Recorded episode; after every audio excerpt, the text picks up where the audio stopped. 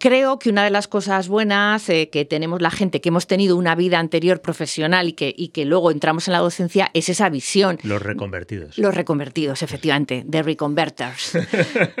la saga de Reconverters. Y, y, con eso, pues bueno, creo que, que, aportamos una visión, creo que muy, muy ligada a la, a, la, a la, realidad, a lo que está sucediendo, a veces un poco irónica, a veces crítica, un poco mm. del propio sistema educativo, y, y, creo que eso se tiene que aprovechar. Pero bueno, tampoco hay que imponerse.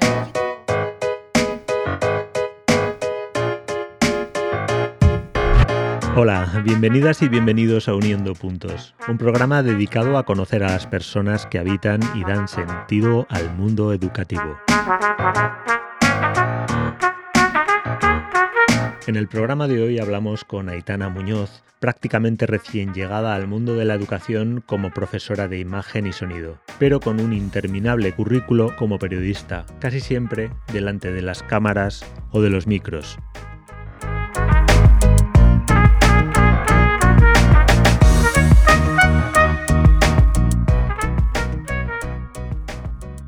Pues hoy tenemos aquí a Aitana Muñoz, a la que casi llamo Aitana Gijón hace un momento, fuera de micro. No eres el primero que lo hace. Evidentemente. todo, hay gente tan torpe como yo, o más incluso. Bueno, a ver, en tiempos estaba, era muy famosa Aitana Sánchez Gijón, que sigue siendo la actriz, fue directora de la Academia de Cine de los Goya, y ahora está la famosa cantante Aitana. Aitana. Sin más. ¿Quién será? Pues hombre, una cantante ahora famosísima entre la generación Z. Y, a, la cual no pertenecemos tú A la cual ¿no? pertenecemos, no, no, no, no, me parece que no. ¿A cuál pertenecemos tú y yo? Pues mira, eh, yo he estado mirando, un día me llevé un disgusto tremendo al comprobar que formaba parte de la generación boomer que yo pensaba que aquello no iba conmigo, como tantas y tantas cosas. Y yo me considero más cercana a la generación X, que es otra división, que fue la generación pues, que vivió el boom del, de la música grunge. Grunge, claro. los, que, vimos morir a Kurt Cobain. A Kurt Cobain, efectivamente. Los que leímos las historias del Cronen. Eso es. Los que conocimos a Ray Loriga. Eh, Ray Loriga, pues es un poco toda esa época. Yo, mm, yo me siento más identificada con la generación X. Mola más. Que con los boomers. Ostras, con los boomers, claro, te hablan de la posguerra y a mí se me ponen los pelos como escarpias. Digo, no, por favor, esto no, que yo nací en democracia. Ah, Déjate. ¿Tú naciste en democracia? Yo nací en democracia. Vale, yo no, yo aún me, aún pues, ah, pues unos yo no, no, quería, no quería ser ofensiva, pero claro, yo digo, pues a lo mejor José mi es más de la generación boomer. No lo sé, puede ser, puede ser. Dejémoslo ahí, dejémoslo ahí. O somos intergeneracionales, mm, porque yo veo que conectas mucho con, con la gente joven. Sí, pues muchísimo. Pero la entrevista es para ti, no para mí. Venga, perfecto. Será la de formación profesional, tal vez. Devuelvo las pelotas rápidamente. Sí, bueno, vamos, vamos, a hablar de esa de formación profesional porque ni siquiera te he presentado, solo he dicho tu nombre. Eh, ¿Cómo te definirías antes que ponerme yo a definirte? Porque yo diría, bueno, pues Aitana ha sido presentadora de televisión, pero claro, es muchas más cosas. Cuéntame, cuéntanos un poco por dónde has pasado. Claro, em, yo en cuanto a formación, mi origen es eh, periodista y de hecho yo me sigo sintiendo muy periodista. Yo creo que es algo como están efectivamente es tan vocacional, uno no deja de serlo. Lo que pasa que la vida pues me ha llevado, y la curiosidad, y la inquietud, y la precariedad laboral también, me ha llevado a probar muchas cosas muy distintas, pero siempre en el ámbito de la comunicación y del audiovisual. Entonces, pues, pues periodista televisiva, radiofónica, ahora mm, reconvertida en docente. ¡Ey! ¡Qué bueno! Porque decía yo, ¿qué, título le vamos a poner a este capítulo? Aitana Muñoz. Y decía, y, siempre pongo una coletilla. No sé. De periodista a docente. ¿Qué te parece, Aitana Muñoz, reconvertida? Reconvertida, sí, sí, sí. O la flexibilidad, la versatilidad, que esto que se lleva muchísimo, en Estos términos así grandilocuentes. Sí, flesh woman. Sí, sí, sí. La sociedad líquida, que también hablan mucho. Hay que saber adaptarse. ¿Y qué más cosas? ¿Qué más cosas? Pues, bueno, em, viajera. Viajera. Amante del buen comer, de una buena conversación amiga de sus amigos y una señora que se viste por los pies. Pues fíjate que nunca he entendido muy bien esa expresión. ¿Qué, ¿Qué, significa vestirse por los pies? Claro, no, y sobre todo porque lo dicen de los señores. Pues digo yo, no, una señora que se viste por los pies. Bueno, aunque a mí lo de señora, pues a veces me, me, hace un poco de daño en el corazoncito. Ya, bueno, ya sabes, cuando se te cae algo por la calle y mm. un joven te persigue diciendo, señora, señora. señora. Tengo una anécdota peor. En una ocasión llevaba el pelo corto y no es que me llamaran señora, me llamaron señor. claro que ya dije, Dios mío, eh, ¿esto qué es? Pues sí, señor, señor. Señor, señor. Nos coge la pelota y yo dije, os cojo la pelota y os la mando al otro, al otro lado de, la carretera. Bueno, ya no, está. No sería en Corona de Aragón. No, esto fue en, en el. En Corona de Aragón siempre están pasando el balón a. a no, otro no, lado. no, no, no, esto fue, esto fue en, en, en la margen izquierda, mis dominios, Vale. la margen izquierda del Ebro. Que yo siempre estoy deseando de que no cuelguen el balón, o sea, para que no me caiga a mí, porque soy incapaz de darle una patada A mí me y pasar esa valla. Entonces digo, voy a Sí, quedar sí. ridículamente mal. Ya, a mí me pasa también, sí, sí. Y con los deportes, ¿qué tal te llevas? Ya que sale el tema. Ya que sale el tema deportivo, eh, pues mira, eh, estoy viviendo también una, un acercamiento al deporte. Estoy abrazando el deporte. Eh, nunca me ha interesado especialmente, menos el agua. Y ahí tengo mi debilidad. Hay gente que tiene pues el medio tierra, el medio aéreo, y lo mío es el agua. Siempre Sí. me ha gustado mucho nadar. En tiempos eh, me saqué el título de buceo, pero he buceado muy poquito.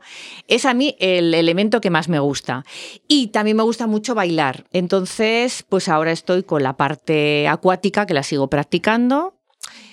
Gimnasio, que es un poco aburridete, la Mm. verdad, aunque bueno, a mí me gusta mucho observar el comportamiento humano. Entonces, cuando me aburro, me dedico a ver qué hace uno, qué hace otro. Hago un poquito de oreja, la verdad, escucho conversaciones Sí, ajenas, sí, ya sé que está muy mal.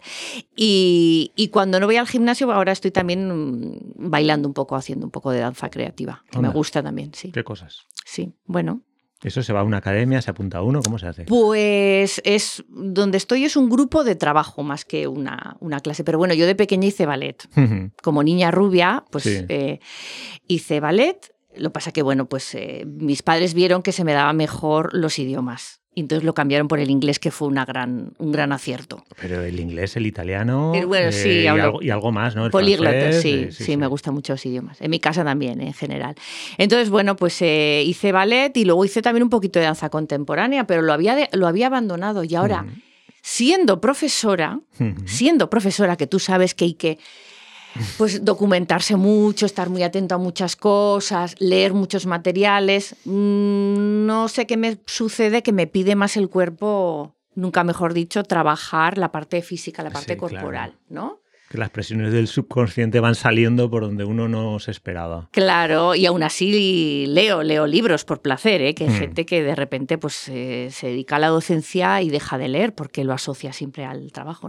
También Ah. me gusta mucho leer. Claro, claro, claro. Me Viajar y mucho. leer es una buena mezcla. Hombre, desde Bueno, luego, viajar, leer y comer viajar, leer y comer me parece, mientras te vamos, vistes por los pies. es una trilogía maravillosa. Bueno, como lema de vida me parece estupendo. Sí. ¿Y, Sí, lo- sí. y los viajes cómo te los buscas? Eh, em, quiero decir, ¿para hacer el buceo este y te vas a de islas o más de gourmet o, o- o de todo un poco? He hecho de todo un poco. A ver, también es verdad que yo antes de, de trabajar en el, el programa Aragoneses por el Mundo, que fue una etapa de, de Ah. viajes y trabajo, yo ya había viajado mucho. Con mi familia ya me gustaba mucho viajar.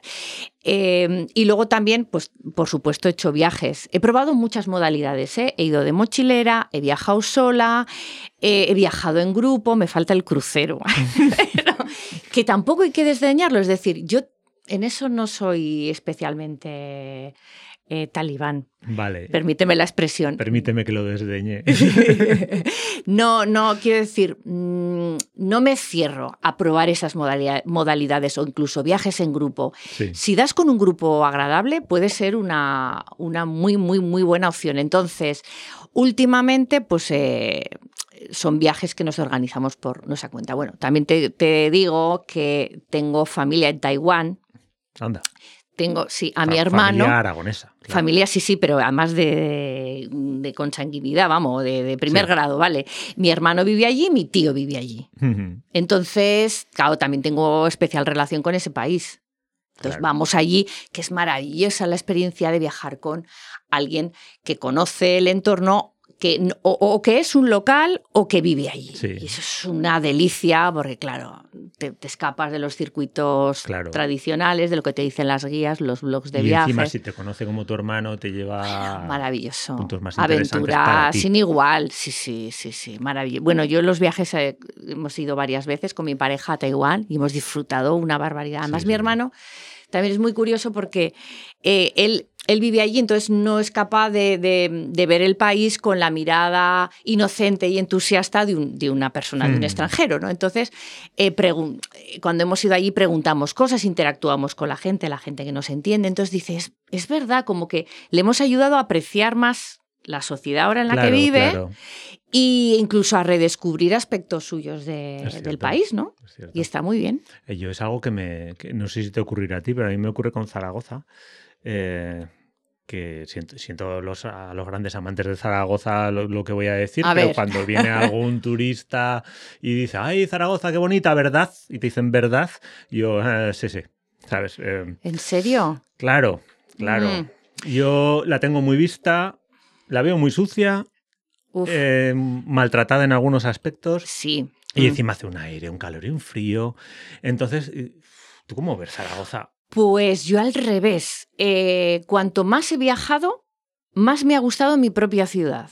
O sea, ha sido una reflexión que no es fruto del momento ni de un espíritu así impulsivo. No, no, no. Em, conforme he visto mundo, he empezado a apreciar mi propia ciudad. Y, a, ver, me gusta, es verdad que podía estar mucho más limpia, podía ser más activa culturalmente.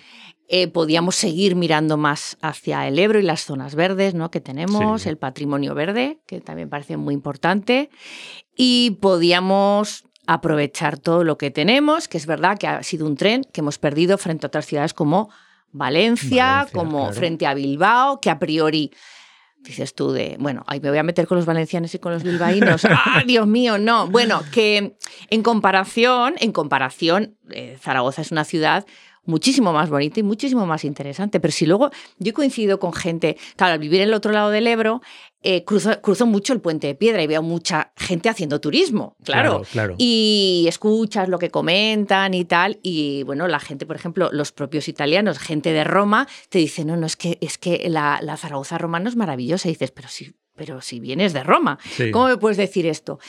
Em, bueno, yo creo que también siempre ha existido y existirá ese sentimiento de inferioridad, pero a priori, y yo además con la tele y con la radio que, he tenido oportunidad de entrevistar a gente súper dispar y descubrir rincones secretos de la ciudad, o sea, cuanto más la descubro, más me gusta, fíjate, Sin, sin, la, sin descuidar la mirada crítica. Claro. Ojo. Yo creo que hay cosas muy descuidadas, pero este podcast no. Bueno, pero que también lo podemos hablar. A ver, yo vi un graffiti, mira, yo vivo enfrente de. ¿Cómo está la ciudad? Claro, de, grafiteada. yo que vivo en las fuentes, ha habido una. han arrasado últimamente. Sí, es, es de verdad, es, es triste. Em, toda la zona que está en el entorno del Club Náutico, que realmente es una de las zonas más fotografiadas, es, es nuestro fotocol. Sí, realmente. Totalmente es una vergüenza porque está, está llena de, de, grafitis. Entonces, claro, ves ese entorno tan hermoso, ves los puentes, ves el Ebro que va cambiando cada día, la luz, el cielo, ves la basílica y de repente ese grafiti enorme. Me duele, como diría un amuno. A mí me duele Zaragoza. Lógico. Sí, pero bueno, sí, yo soy muy una ardua defensora de la ciudad. muy bien. Pero vendrías aquí si por ejemplo, fueras de, yo qué sé, de París. Sí. O sea, te, vendrías de un viaje de, ay, vamos a ver a conocer Zaragoza. Sí, sí, es más. Me voy a meter con París. ¿Tú qué puedes? Venga. París no me parece una ciudad tan bonita. Que cuando lo dices, Dios mío, se está metiendo con París. Mm, hay muchos París dentro de la propia ciudad, como todo. Vete tú a una banlieue, de esto es un barrio del extrarred, y ya verás qué bonito es París. Claro. ¿eh? Ojo, o cógete el metro, eh, sal por la salida de Sagrado Corazón y ya, ya, me dices si es bonito. si Es bonito París. Entonces, eh, también tiene un grado de suciedad y de degradación en muchos sitios del centro que, que también es, es triste. Entonces, bueno, ¿qué quieres? ¿El París chic? Vale, pues a lo mejor claro. es muy bonito, pero como conjunto, como ciudad, me parece muy dispar. Pero estás, también, estás haciendo como el promedio, ¿no? sí, igual que, por ejemplo, pues eh, Madrid o Barcelona tienen algunas partes del centro muy, muy degradadas, tristemente degradadas. Ya ves. Y es así. Za- Zaragoza tiene su trocito también, ¿eh? Tiene su trocito. Mm. Vete a Agustín de Aragón. Sí, vete por a- supuesto, todo ese, el, el entorno de Conde Aranda, a ambos lados, que en tiempos fue una calle señorial, una calle de comercios así elegantes. Y que con el boom inmobiliario parecía que iba a ser aquello Sí. luego, la nueva inversión. Todas esas fincas, fincas, no sé, o sea, con Sí. muchos nombres que algunas terminaron Bueno, en juzgados. Ahí. Sí, zonas de verdad muy, muy degradadas y familias en situación de extrema pobreza, prostitución, es decir, que sí, da pena, da pena, sí. Claro. sí, bueno, sí. pues vamos a. Venga. Vamos a ver cómo va. Acaba de sonar el timbre, que no sé si se habrá colado por el micro, y esto nos trae de nuevo a, a aquí, aquí, Aquí, al centro. espera, que le doy con el dedo. Aquí. Al aquí y ahora, al centro, ahora. al Centro Público Integrado de Formación Profesional de los Enlaces. Donde soy profesora. En Zaragoza, donde eres profesora de qué? Pues mira, estoy en el ciclo superior de iluminación y doy luminotecnia y también en el ciclo de realización donde doy regiduría. Muy bien.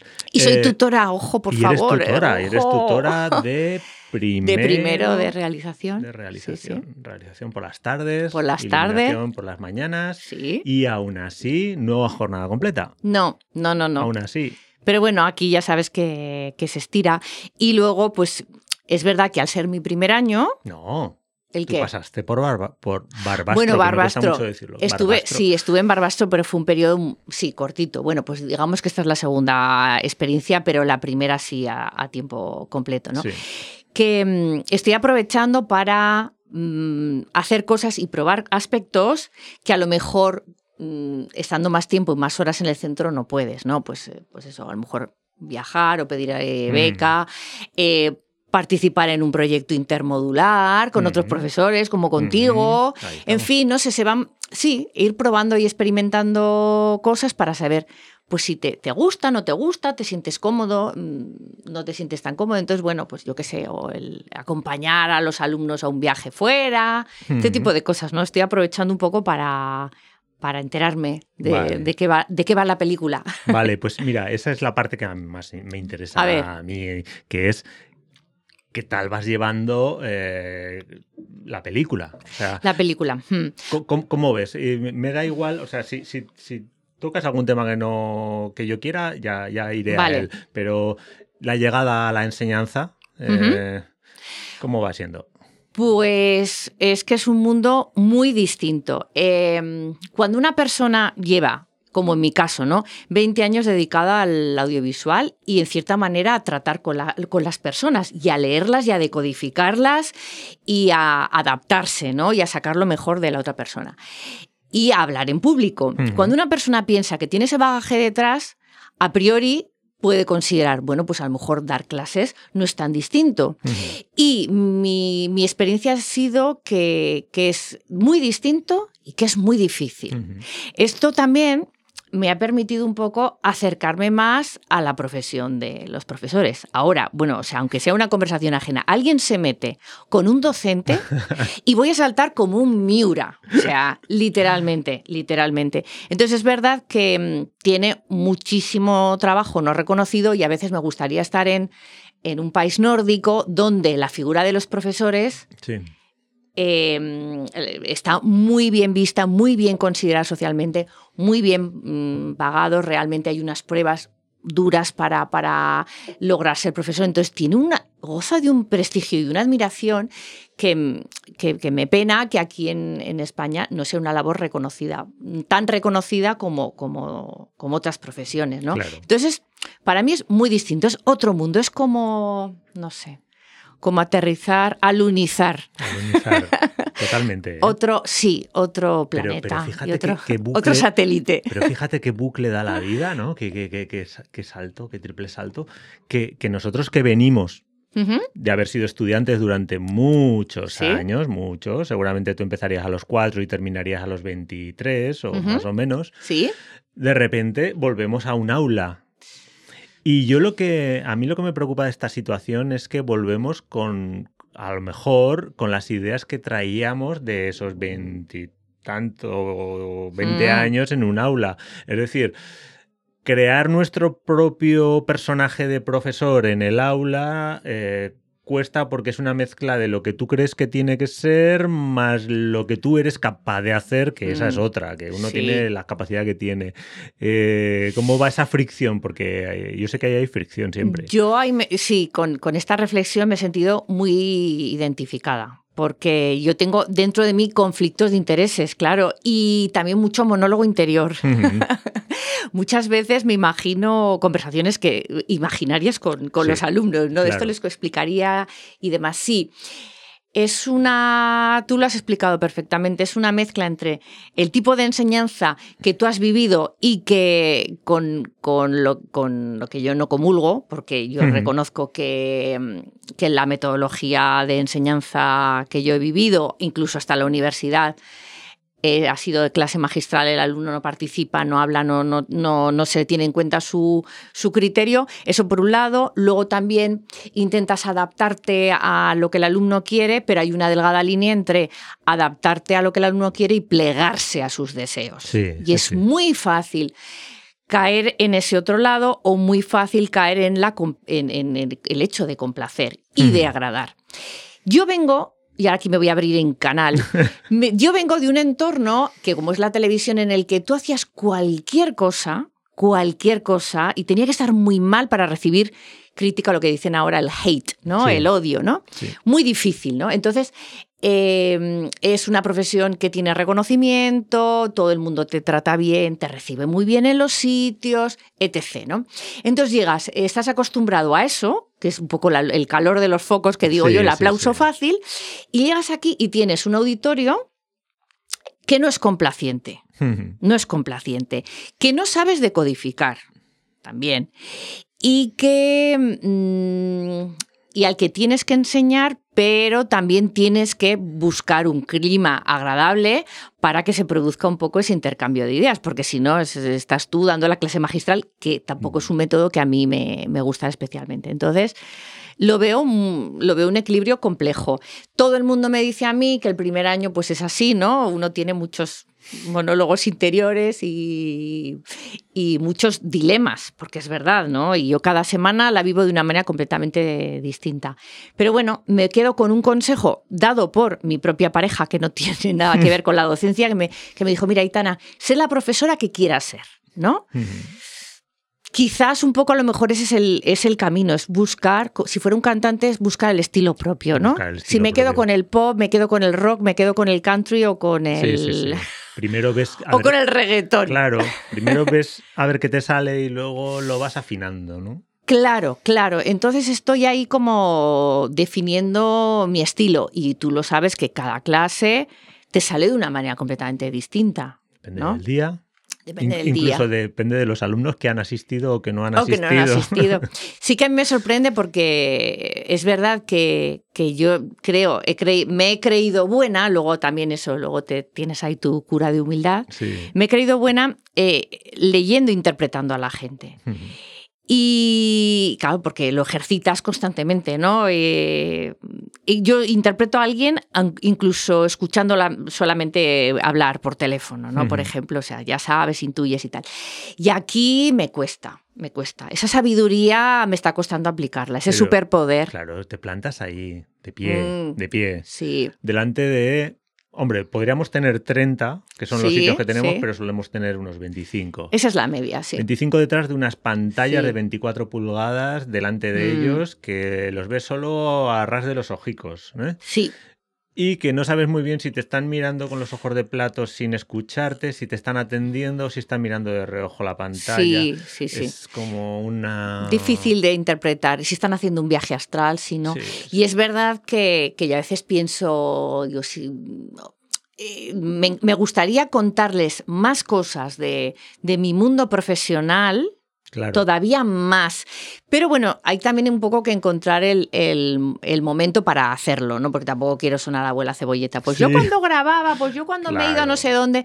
Hay que buscar un poco también y hay que saber encajar esos momentos.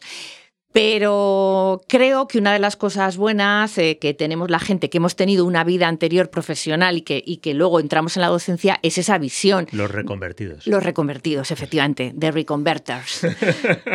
la saga de Reconverters. Y, y, con eso, pues bueno, creo que, que, aportamos una visión, creo que muy, muy ligada a la, a, la, a la, realidad, a lo que está sucediendo, a veces un poco irónica, a veces crítica, un poco del propio sistema educativo, sí. y, y, creo que eso se tiene que aprovechar. Pero bueno, tampoco hay que imponerse, ¿no? Oye, como eh, llevo 20 años en esto, yo os tengo que contar. Bueno, pues si queréis, yo estoy dispuesta a, a contar y, Sí. a, y a- vamos, y a escuchar, por supuesto, también lo que me digan ellos y ellas. por ¿Cuánto queréis aprender, no? Y Claro. esto es lo mínimo que os exijo. ¿Cuánto queréis aprender? Eh, sí. Pero ahora venimos al siguiente problema. Si ¿Cuál? tanto tienen que aprender, ¿de dónde sacamos nosotros todo lo que les tenemos que enseñar?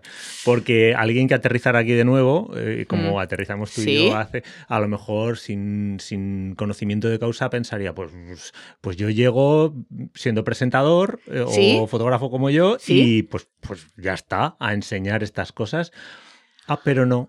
Mm, No. hay, eh, un, hay un módulo por ahí perdido que se llama no sé qué, del que no habías oído hablar y que a lo mejor tienes que dar siete horas de clase de él a la semana. eh, ahí va también, yo creo, mucho que con, con la manera de ser. Sí. Yo me implico mucho. Me implico mucho en las cosas y soy muy drama queen. Vivo todo como. Mi vida es una tragicomedia. Entonces, la, Vaya. la comedia, cuando hay risa, hay mucha risa y cuando hay una tragedia ves el hundimiento del Titanic. Entonces, eh, vivo todo con mucha intensidad. Entonces, es imposible que no me preocupe. Que no me preocupe por ellos, no me preocupe por las clases, no me preocupe por las materias, no me preocupe por la situación. Entonces, bueno, yo creo que el primer año en esa, en esa burbuja de preocupación, a veces sacas la cabeza, por supuestísimo, ¿no? A respirar, sí. Pe- sí, pero va conmigo, ¿eh? O sea, Mm. yo me implico. No, en general, no, no veo otra manera, otra, otra filosofía de vida. Entonces, estamos ahora en esto.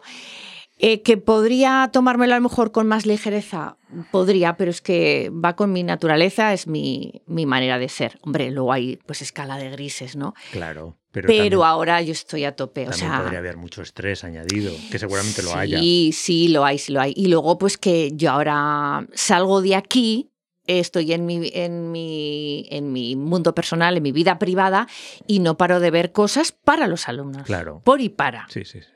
Y me voy de viaje.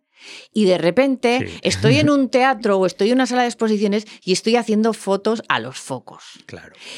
Porque no olvidemos que Aitana es profesora de luminotecnia. de. Entonces sea yo lo que estoy ahora, yo estoy ahora que, que me fijo en todo y hay gente que yo creo, bueno, ahora he estado de viaje, he estado de viaje en Milán y, y estaba en un museo y claro, todo el mundo pues haciendo fotos a las obras Sí. y haciendo fotos a los focos, que yo creo que habrá...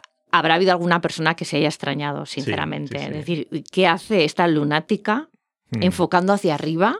Enfocando hacia los focos. es enfocando hacia los focos. Pero bueno, eh, si hay una cosa que hacen bien los italianos son la- lo- los museos, las musealizaciones Sí, sí, sí. Y, y las artes escénicas y la moda y el diseño. Hay Claro, cosas que lo hacen muy bien. Entonces, bueno, hay que aprovecharse también de, de las cosas buenas que tiene cada cultura. Pero bueno, que es mi mente está así, que me voy aquí a un concierto a Zaragoza y estoy fijándome, han retirado los asientos modulares. Pues fíjate, pues qué aforo debe tener aquí, ¿sabes? Pero bueno. Esto para mm, regiduría de, de- de, claro, sí. de realización. Eh, estoy viendo ahora más cine que en toda mi vida. ¿Tiene que ver ahora exactamente con la luminotecnia? Sí, no, porque es cultura audiovisual. Estoy viendo, bueno, cine, bueno, como nunca, yendo al teatro como nunca. Afortunadamente, como a mí siempre me ha gustado la cultura, es algo que, ha- que hago gustosamente. ¿eh? Claro. claro, claro. Me, sí, me Pero Es gusta. verdad que le empiezas a encontrar el interés a cosas de las que no sabías mucho. No sabías mucho lo que era un par 64, por ejemplo. ¿no? Efectivamente. Mi vida era otra antes de un una recorte, un toma PC. trifásica. Sí, bueno, ahora he estado en, pues eso, en, en un apartamento y, claro, eh, una de las cosas en las que me fijé era cómo tenían en el apartamento el cuadro de luces. Claro, claro. Y lo abrí y se me olvidó echarle una foto, pero mi intención era echarle una foto al cuadro de luces, a ver si era muy distinto el cuadro de luces de España. O sea, haces cosas un poco surrealistas. Pero bueno. Eh, a ojos de los de fuera. A ojos de los de fuera, claro. Tú estás dentro y lo entiendes, lo entiendes. A veces es un poco claro que, la gente a tu alrededor lo comprenda. Eh, ah, fíjate que nosotros, eh, tanto fotógrafos como gente de luminotecnia, eléctricos, mm. que se dice y todo eso, vivimos en un mundo prácticamente em, ausente para los demás, que es el mundo de la luz. Porque nadie cae en que las mm. cosas se iluminan y mm. tienen que tener luz. Yo me acuerdo estar en el, en el Ballet de Zaragoza hace muchísimos años y el, el iluminador del Ballet de Zaragoza acercarse un poco pedantemente de decir y decir, hacéis fotos porque yo, era, creo que era polaco, hacéis fotos porque yo pongo la luz. Muchas gracias. Pero muchas gracias. Pero es verdad, es verdad. Nadie, tú fotografiando los focos del museo en lugar de los cuadros. Pues es que alguien ha puesto esos focos y alguien los tendrá que poner y puede que sean nuestros alumnos. Sí, claro, claro. Gracias a que se lo hemos enseñado. Claro. No sé, yo siempre, es verdad que intento verle la parte práctica dentro de, dentro de lo que cabe y dentro de, mis conocimientos, por supuesto. Que, podrían ser mayores, pero siempre, siempre busco esa otra parte. Y pues eso, grabo cosas, a lo mejor, vídeos cortos, de un espectáculo antes de que empiece. Que a veces dicen, pero ¿por qué está grabando del patio de butacas al escenario? ¿no? Si no ha empezado el espectáculo todavía.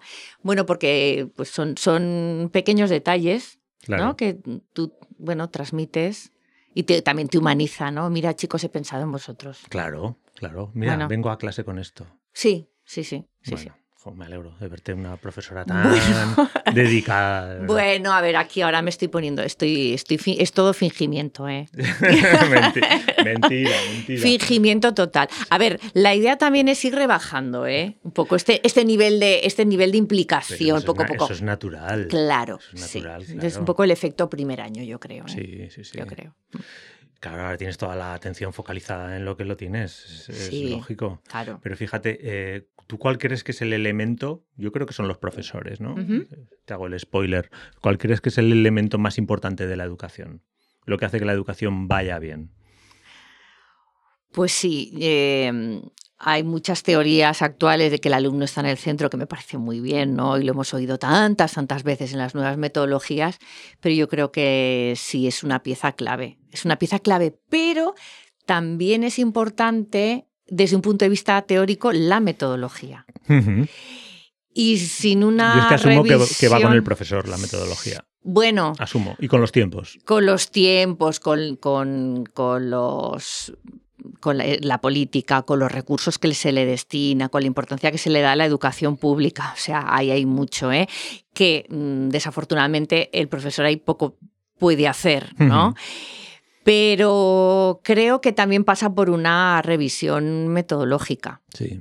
Creo, ¿eh? Y pues eso, eh, revisar de nuevo esos contenidos si realmente se ajustan a esas profesiones a las que luego se van a dirigir ¿no? los alumnos, por supuesto, eh, dividir de otra manera, quizás, eh, pues eso, carga teórico, teórico-práctica, no sé.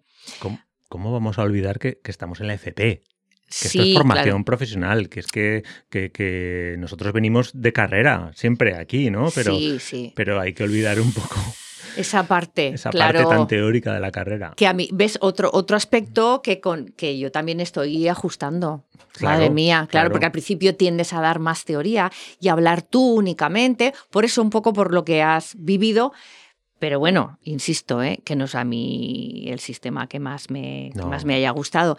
Pero bueno, yo creo que mm, pues eso, que forma parte un poco del, del, consenso, de que se desarrollen planes, de que se, se destine dinero que no haya un trabajo tan temporal, en fin, o sea, que ya, que ya es algo que ya excede de un poco del ámbito de los profesores, ¿no? Que, que es un poco cuánto, cuánto invierten los, los gobiernos, Em, de qué manera se estabiliza el trabajo, claro, profesores, profesoras que puedan, digamos, dedicar un tiempo para, para formarse o que no vayan saltando de centro a centro. bueno, pero claro, ahí es un poco ya, es una cuestión ya más política, pero bueno, que no deja de estar ahí, ¿eh? Y, no, no, sí, sí. Y, además nos adaptamos. la mayor parte de nosotros, en el fondo, como tal vez sea el título de este eh, podcast, somos reconvertidos la mayor parte de nosotros. Y eso puede tener una parte buena y una parte mala. Una parte buena es, como soy reconvertido, eh, vengo a hablar de cosas de las que sé. Y la parte mala es, eh, me he reconvertido porque no tenía otra cosa que hacer y a ver si por aquí me va bien, ¿no? Mm. Eh, en muchos casos viene por ahí. O sea, te plantas con 40, 50 años y te haces profesor y es porque querías dejar lo que estabas haciendo o no te ha quedado otro remedio. Otra cosa es cogerlo con buen pie y, eh, sí, sí. y con ganas. Y, esas personas que deciden dar ese giro son personas cuya decisión es súper respetable, ¿eh? quiero decir. Claro, lo que pasa es que luego es, bueno, pues cómo, cómo asumas esa parte y cómo, y cómo, la, cómo la vivas. Obviamente. Claro, en mi caso, la vida da tantas vueltas y he estado en tantos tipos de empresas, haciendo cosas distintas, que yo tampoco doy todas las cosas por sentadas. Y yo siempre digo que soy un poco representativa de mi tiempo, ¿no? Nos ha tocado vivir varias crisis económicas, readaptarnos y digamos, eh, caernos y levantarnos más de, más de una vez. Entonces, bueno, también somos resilientes, ¿no? Entonces, yo no descarto mm, dar otro giro, quiero decir. Mira, justo eso te iba a preguntar. No lo descarto, para nada, porque es verdad, la vida da muchas vueltas y, y nunca sabes, bueno, dónde está la oportunidad o, digamos qué rumbo tomar. ¿eh? Yo ahora de momento estoy aquí, estoy aquí muy a gusto, pero no descarto. Pero si al año que viene tienes plaza, mm, de momento, de momento tu idea es cogerla. Es cogerla, sí, sí, sí. Pero no descarto otras opciones tampoco, ¿eh? Porque eso, muchas, y, la vida ahora aquí te demuestra, pues eso, que hay que ser flexible, hay que estar abierto, no hay que, como se decía antiguamente, no hay que tener los huevos en una misma cesta, ¿no? Porque mm, esto puede dar un giro mm. muy rápidamente. Un día estás haciendo una cosa. A ver, también esto viene mucho del mundo en el que yo me he movido, que es un mundo mucha movilidad y muy inestable. Tú de repente a ti te, te, contratan para un programa, de repente ese programa mm, le tiene con cerradas pues eh, una temporada con 12 episodios, de repente no funciona, lo cancelan o no renuevan, es decir, eh, muchas veces estás pendiente y no sabes no sabes cuándo te van a volver a llamar, cuándo se retoman las grabaciones. Es algo a lo que yo estoy muy acostumbrada. Quizás mal acostumbrada.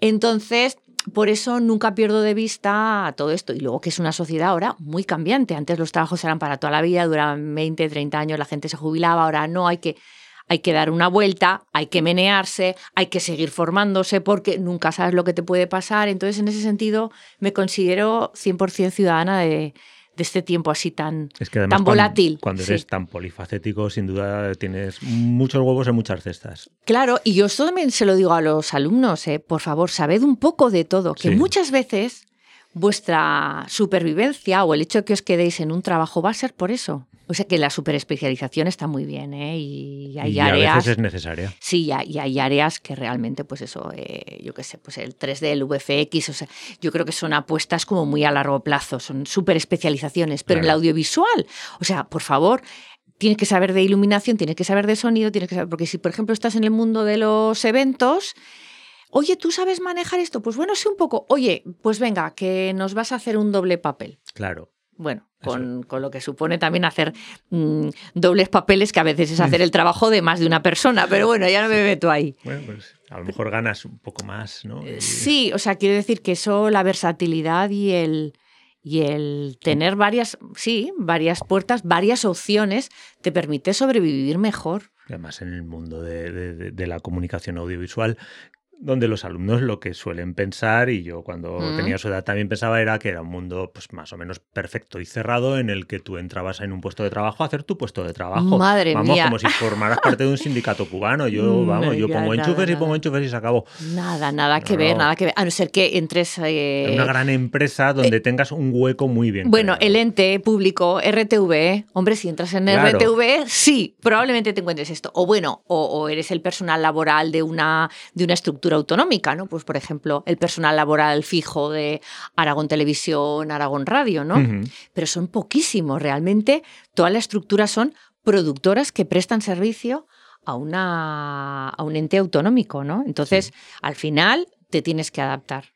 Y, pues a veces a la productora a la que estés trabajando le dan trabajo, le entra trabajo, que se suele decir, no me ha entrado tal programa, me han comprado dos programas, me han comprado no sé qué o no le entra. Y muchas veces cuando a esa productora no le entran suficientes eh, trabajos o tiene un gran cliente que le falla, pues es que se despide a la mitad de la plantilla o a más. Entonces, eso hay que tenerlo siempre en la vista, o sea, en mente. Claro.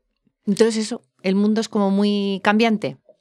Todo cambia, todo fluye, nada permanece. Ya lo decían los griegos, es así, es así. Y eso nunca lo, nunca lo pierdo de vista, ¿eh? Muy bien. Mm. Em, me preguntaba yo, ¿y si pudieras elegir ahora mismo, si pudieras decidir, eh, este trabajo, si lo señalo con el dedo, me lo dan? Eh, ahora mismo, después de haber pasado por tantos, incluso por la enseñanza, que es mm. alunizar, eh, ¿por cuál te lanzarías? Pues mira, hay un área profesional que a mí me, me, llama muchísimo la atención, que además está curiosamente relacionado con lo que imparto, que es la regiduría. Yo antes de, venir aquí, antes de saber que iba a dar eh, este módulo, yo estuve en Madrid, yo estuve visitando el Centro de Tecnología del, Espectáculo. Estuve informándome muy seriamente para, para averiguar en qué consistía el plan formativo por si de repente Em, me convertía en regidora, porque yo ya me veía ¿eh? de regidora. Entonces estuve allí, me atendieron muy bien, realmente la gran mayoría de regidores y regidoras han salido de allí, son dos años, dos años de tu vida que tienes que irte a Madrid y apostar. Y ahí sí que me dio un poquito de vértigo, tenía otras cosas aquí, por supuesto, familia, pareja, etc, etc, una serie de cuestiones que me hicieron, y luego el realmente el ponerte a estudiar, ¿eh? Que ahí yo también empatizo mucho con los alumnos. A mí eso me entusiasma. Realmente a veces estás en una clase y, y notas caras de aburrimiento y de sopor. Sí. Y los comprendes. Sí. Y los y las comprendes. Y dices, perdonadme, que yo también soy una personita, ¿eh? Que a mí también me parece a lo mejor que quizás este, esta materia no sea la más interesante del mundo, ni yo esté especialmente inspirada. Yo ese ejercicio lo hago muchísimo, quizás también porque a lo mejor me he aburrido mucho en clase. Claro. a lo mejor. ¿Y quién no? bueno, pues eh, respondiendo a tu pregunta, es algo que me, me, pica mucho la curiosidad. Mezcla tecnología, mezcla arte, mezcla idioma, mezcla la parte relacional, mezcla dirección, mezcla el estrés. Lleva mucha energía. El directo. Mm, oye, que nunca, nunca se sabe. Me parece un mundo apasionante. Pero le tendrías que dedicar dos años de estudio, claro. Mm. Entonces ahí... Eso sí que es una decisión difícil. Es una decisión difícil, sí. Porque desde luego, eh, planteártelo por una cuestión quizás a lo mejor de edad, a mí me fascinan las historias de gente que también cambia de vida que, y que a lo mejor se jubila o que a los 60 se pone a estudiar una carrera o se... O sea, a mí esas historias de verdad, o sea, me, hmm. me maravillan. Bueno, esta actriz eh, eh, Galeana, María Galeana, ¿no? La, la, la, actriz famosísima, bueno, por la película Solas, por Cuéntame. Esta mujer me fascina, por ejemplo, su historia. Era profesora de instituto, creo que era profesora de arte. No me digas. Era mm, actriz mm, semi, semi profesional. Se jubiló apostó por seguir de, actriz, tuvo la gran oportunidad ya con, con Cholas y con varias producciones ahí en Andalucía y ahora lleva veintitantos años de segunda vida de una carrera de actriz exitosísima. Y era una, era una, era una persona, sí, no sé a qué edad, creo que se jubiló antes, sí, sí, no se jubiló a los 65, a los 62, 63, que era una persona como tú y como yo ahora, y de repente te quedan veintitantos años más, porque esta soñada está muy bien, de otra vida. Otra más. Claro. A los sesenta y pico. Es que, veintitantos años son una vida. Eh... Que es lo que tú y yo hemos trabajado en otras cosas, una vida. Sí, sí. Otro ejemplo que Katia Zin, la hija de una de las hijas del escultor y del artista Ramón Azin, profesora de instituto, se jubila y dice: Yo me quiero, yo me quiero ir a estudiar Bellas Artes. Una señora se va a una, a una residencia de estudiantes, se va a vivir a Madrid, se va sola y, hace amistades y, vive la vida, el, día, la noche en Madrid y luego desarrolla una carrera artística espectacular. Ya ves. Y, se, y, sus amigos y sus amigas tienen 20 años que podrían ser prácticamente sus nietos. O sea, esas historias a mí de verdad me... Y tú te ves un poco ahí. Me maravilla. Em, yo me veo, hombre, con ese O te podrías Me podría ver con una segunda o una tercera vida, sí. Sí, sí, sí. Por eso digo que no hay que no hay que decir esta agua no beberé, ¿no? Y, y, no hay que perder a lo mejor oportunidades. Y aquí yo creo que también en España, que hemos sido muy de, de trabajos, no ha habido tanta movilidad laboral, la gente no, no, no ha estudiado después, ¿no? A una edad más madura, en otros, en otros países, la gente pues incluso recibe ayudas para poder dedicarse a, a estudiar. Entonces, mm, yo creo que ahí estamos también quitándonos complejos. Y, esas historias a mí me parecen mm, de inspiración. Sí, a mí también. La verdad es que el, ver que el, giro y, la pasión por algo. Sí. dices, sí, total, son cuatro días. Y hay gente que lo, ve de la forma contraria, ¿no? Total, son cuatro días. Me va a sentar en el sofá y qué pereza. Pero no, es verdad. Creo que tú y yo estamos en el. Claro, entonces, claro, son cosas, son. Bueno, lo de, lo de Katia a mí me maravillaba, ¿no? Porque me lo contaba su, su hija. Bueno, mi familia y la, y la familia de los Acín son, son amigos. Y, y, yo, claro, me quedaba alucinada, ¿no? Claro, de repente toda su vida en, en Aragón, ¿no? Sí. Eh, profesora, criando a sus hijos, su pareja y tal, y luego de repente pues se vuelve estudiante, pero se vuelve estudiante de, residencia de estudiantes, de, de, toma el calimocho. ¿Sabes qué te quiero decir? de ir a fiestas. ¿Seguirán bebiendo calimocho los estudiantes? No lo sé, yo creo que ahora ya se han pasado a bebidas de colorines y eso. bueno, sí, otra cosa. Pues siento decir que vamos a tener que ir cerrando y no es por mí, bueno, pues nada, capítulo 2 cuando quieras. Por Aitana, porque en estos momentos, en, este universo paralelo del podcast, son las doce y cuarto y tú tendrás clase a las doce y media, me imagino. Efectivamente. ¿Qué les vas a dar hoy? Pues mira, hoy tenemos. Qué, expresión? O sea, cómo me horroriza esa expresión, el dar. Bueno. ¿Qué le voy a dar? Les he dado. Pues mira, vamos a reformularla. ¿Qué van a hacer hoy? ¿Qué van a hacer? ¿Qué van a hacer? Así es como más acción, ¿no? Sí. Pues mira, hoy tenemos eh, una clase 100% práctica. Esto suena al menú del día, venga. Sí, de primero. De primero.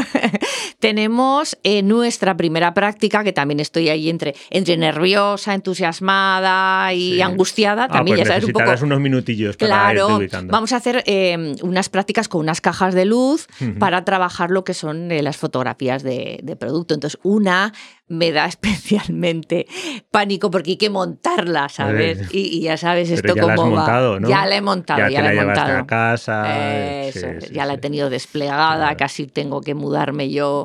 Eran las cajas o yo. y sí, pues eso, eso vamos a hacer. Y, vamos a aprender y a pasárnoslo bien. Y a iluminar por dentro. Y a iluminar por dentro. Objetos con una caja Eso es, eso es. Muy bien. A pelear. Pues nada, nos despedimos aquí. Solo te pido que, bueno, te despidas de nuestra pequeña audiencia y que me elijas una canción que yo dejaré sonando mientras esto va mm. terminando. Pues que ha sido un placer estar aquí. ¿Qué vas a decir? Que voy a... no, ha sido horrible. ha sido una experiencia, no, no, me quedo, me quedo con ganas de más. Me gusta mucho el formato de podcast y creo que es una manera también un poco de darse a conocer precisamente por, por parte de la comunidad educativa y por parte de los alumnos y las alumnas, ¿no? Es una manera un poco de que, de que me conozcan un poquito más, ¿no? Totalmente. Y yo conocerlos a ellos. Y los compañeros de pasillo, incluso. Y los compañeros de pasillo. los saludas, les dices buenos días. Eso es. Y mira, nos vamos a quedar con un clásico, un estándar de jazz, con Eta, pues. Eta James At Last. At last, al final. sí, sí, sí, sí. Pues ahí lo dejamos. Muchas gracias. A ti.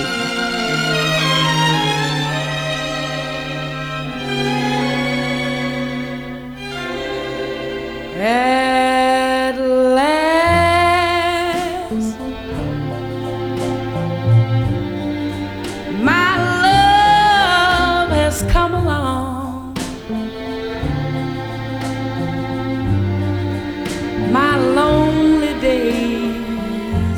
are over.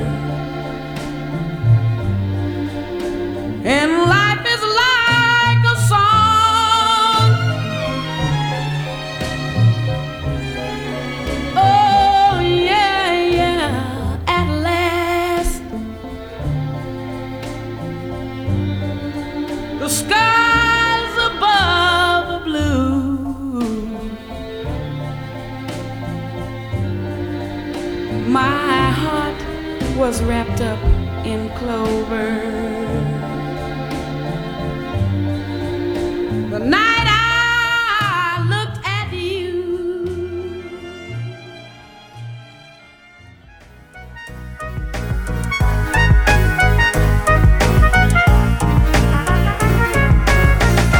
Esto ha sido Uniendo Puntos. Espero que te haya resultado tan interesante como a mí. Si quieres decirnos algo, puedes escribirnos a podcast.cpilosenlaces.com o también puedes seguirnos en Twitter en la cuenta arroba cpilosenlaces.